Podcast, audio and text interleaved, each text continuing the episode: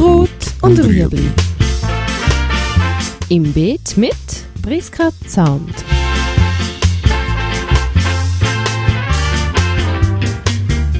Fragen rund ums urbane Gärtnern auf Balkonien. Heute Herbstanemonen. Jetzt ist September. September, Oktober blühen eigentlich die Herbstanemonen. Und wenn man jetzt merkt, oh, ich habe die Anemonen vergessen, dann kann man die auch jetzt noch pflanzen. Das macht deren eigentlich nichts. Das ist eine Studie und die ist jetzt im Verkauf und die kann man jetzt auch gut einfach noch in den Topf rein integrieren.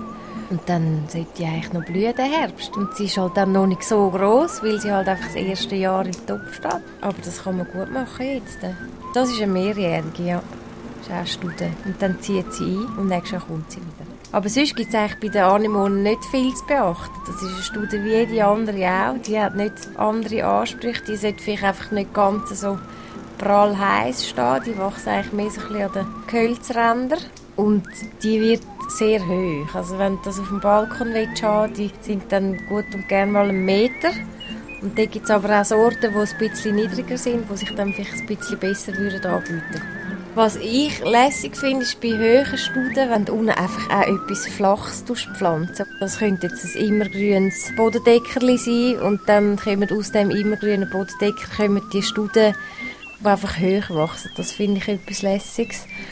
Oder sonst kann man das auch einfach mit anderen Blumen kombinieren. Für den Herbst bietet sich Astern an, die dann gleichzeitig blühen. Aber dort würde ich dann wieder daran denken, wenn dann nur herbstblühende Pflanzen drin hast, dann hast du eigentlich im Frühling und im Sommer hast zwar das Laub, das kommt von denen, ist dann einfach erst die Blüten relativ spät im Jahr und dann empfiehlt sich sicher, um noch irgendetwas reinzutun, wo vielleicht im Sommer blüht oder schon im Frühling blüht.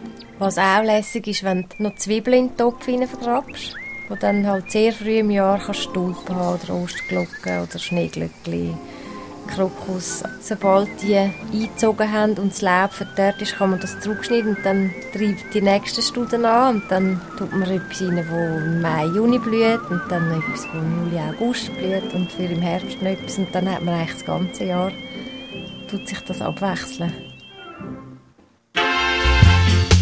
Das war Gut und Rüebli. Haben Sie eine Frage? Schreiben Sie uns auf beet.stadtfilter.ch.